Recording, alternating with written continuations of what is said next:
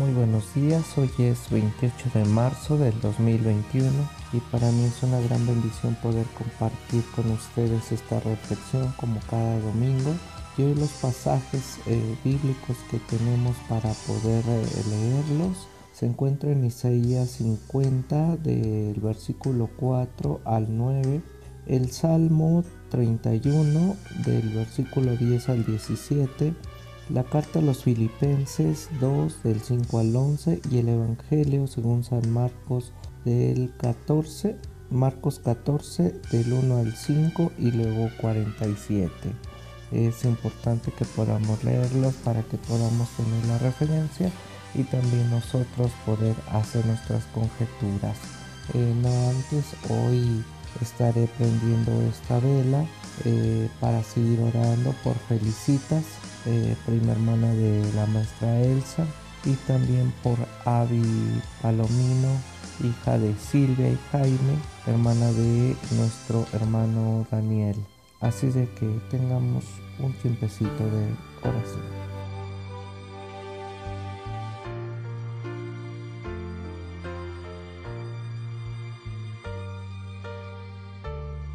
El día de hoy comienza eh, la Pascua con la entrada de Jesús a Jerusalén. Pero el día de hoy no voy a hablar ni de la asna o el burrito que monta Jesús, ni, de, ni del canto de Osana, ni de los ramos, eh, ni de eh, cómo Jesús eh, llama o, o el proyecto de él. No, hoy no. Hoy quiero hablar acerca de la ciudad de Jerusalén de su origen o bueno quiero tratar algo acerca de, esta ciudad y la importancia que tiene en la actualidad en lo que representa ciudad esta ciudad perdón em, la importancia que ella tuvo en el mensaje y vida muerte y resurrección de Jesús. Así de que Jesús empieza su Pascua entrando a Jerusalén. Jerusalén para este Jesús y para muchos judíos en su contexto eh, no formaba parte de la tierra y de la región de las tribus eh, federalistas de Israel libres, sino que se oponían a las duras ciudades cananeas. Esto es donde dominaban reyes, sacerdotes, soldados por encima del pueblo. Una vieja historia concibe las ciudades como herencia de Caín, sí, del homicida. Es más, las perversiones del mundo se, eh, se, ven ahí en Babel, en Jerusalén, en esa torre donde muchos dicen que hubo soberbia, que, que se divide y, divide a, toda la humanidad. pero quiero decir que esa misma ciudad donde estaba señalada, marginada, rechazada por todos, el rey David, eh, como político, convierte esa ciudad como un lugar apreciado, a tal grado que ahí fue su morada de este rey David. Ahí tiene lugar la llamada lugar de paz, que eso significa Jerusalén. Muchos le llaman Sión. Así es de que desde entonces, desde este David, eh, el mundo especial tras el exilio y dominio persa, Jerusalén se vuelve centro y lugar de referencia para el mundo judío en ese entonces. Más que un conjunto de muros y casas, la ciudad es signo de, elección divina, centro del mundo, morada del gran Dios, colina de Sión, donde habita su, templo, su morada. Em, podremos decir que eh, es muy simbólico, eh, se ha vuelto corazón de todo el judaísmo, de los mismos musulmanes, eh, ahora del cristianismo. Eh, muchos le han llamado como si fuera la novia, Jerusalén, amiga de Dios. Y así es de que es un símbolo de la creación. Eh, Jerusalén se convierte en una garantía de elección divina, signo de promesas de bienaventuranzas. Jerusalén fue ciudad fuerte, eh, sí un fuerte de los jebuseos. Eh, estamos hablando esto en la conquista del rey David, eh, mil años antes de Cristo. Y más tarde, ah, o años más tarde, Salomón construye ahí su colina sagrada, un templo que pues todavía sigue habiendo vestigios de lo que es o lo que era Jerusalén y la importancia para muchos. La importancia es de que este Jerusalén era el monte de Dios, por así llamarlo, eh, para los profetas, como lo vemos en Isaías 24, eh, Ezequiel 28, cuando ustedes tengan tiempo. Ustedes pueden verlo en los Salmos, en Habacuc 3, en Deuteronomio 33. Pero no solamente es el monte de Dios, sino es la misma casa de Dios. Así lo mencionan los relatos.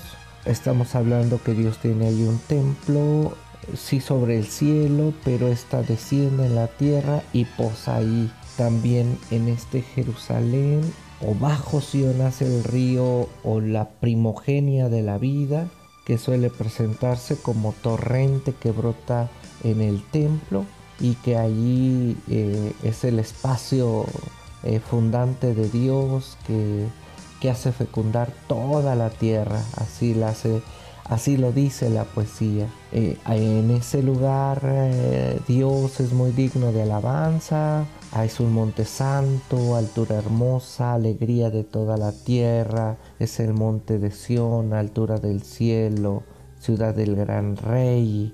Así es de que Dios se ha mostrado como cómo llegar a Él por medio de esa ciudad. Entonces, bueno, por eso la importancia de Jesús para entrar a ese lugar, a un lugar de paz bajo este proyecto. Así es de que Jesús mismo habla de Jerusalén al hablar de la roca, cómo será destruida el templo, cómo se levantará otro templo y no quedará roca sobre roca, sino que esta será eh, algo, algo nuevo. Es importante hablar que el Señor de Jerusalén aparece primeramente como Melech Rab, rey, rey grande de la ciudad sagrada. Así es de que como estoy eh, mencionando, eh, los profetas lo hablan a Jerusalén, a Sión, como fuente de paz y que los reyes también dicen que todos llegarán a esta ciudad y allí encontrarán a Dios y recibirán su luz eh, como gesto de armonía abierta en los confines de la tierra y esto lo vemos en Isaías 2. Es interesante como muchos hasta se han peleado por poseer a, a Jerusalén, cristianos, musulmanes, judíos. En la actualidad hay sionistas que quieren tener la posesión de, Jerusalén, pero bueno, vámonos al elemento simbólico de esta entrada de Jesús a Jerusalén. Porque si todo esto representa Jerusalén, el lugar donde está la morada de Dios y donde precisamente se gestan ahí la construcción de la esperanza, de los sueños, en este contexto Jesús empieza su Pascua entrando a Jerusalén.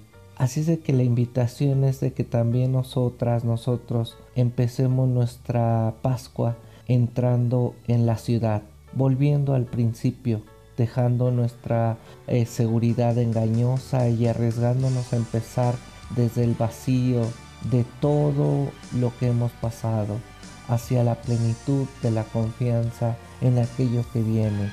Esto es a nuestra propia Jerusalén a nuestra propia ciudad, a nuestra propia vida, a nuestra propia humanidad. ¿Cómo debemos sentirnos? ¿Qué hacer?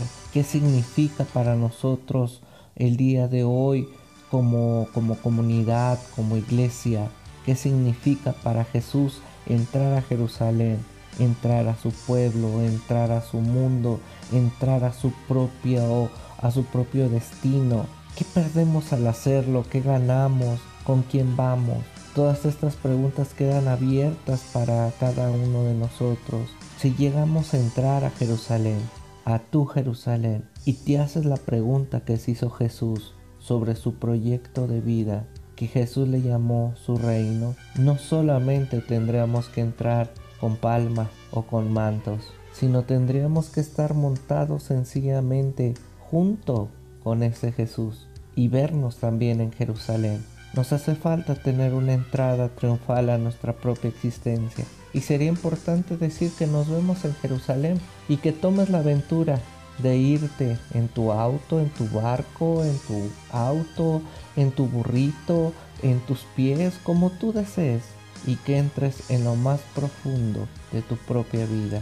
Y recuerda que cada uno de nosotros estamos construidos por pequeños pedazos y retazos de tela que nos hacen ser lo que ahora somos. Así como Jerusalén, que era la, mal vista, señalada y que eh, era conocida por unos como algo malhechor y después como algo bienhechor, así nosotros también. Es importante que hoy entremos triunfantes a nuestra vida, por así llamarlo que conquistemos nuestro corazón, como les digo, porque somos pedacitos del otro, de la otra, que hemos sido cosidos para ser lo que ahora somos. Hoy la invitación es esta, que nos veamos ahí, en el corazón de la humanidad, y que si tenemos que gritar, Osana, sálvanos ahora, lo gritemos, o solamente reafirmar el proyecto de Jesús en mi propia vida. Dios, amor, nos bendiga.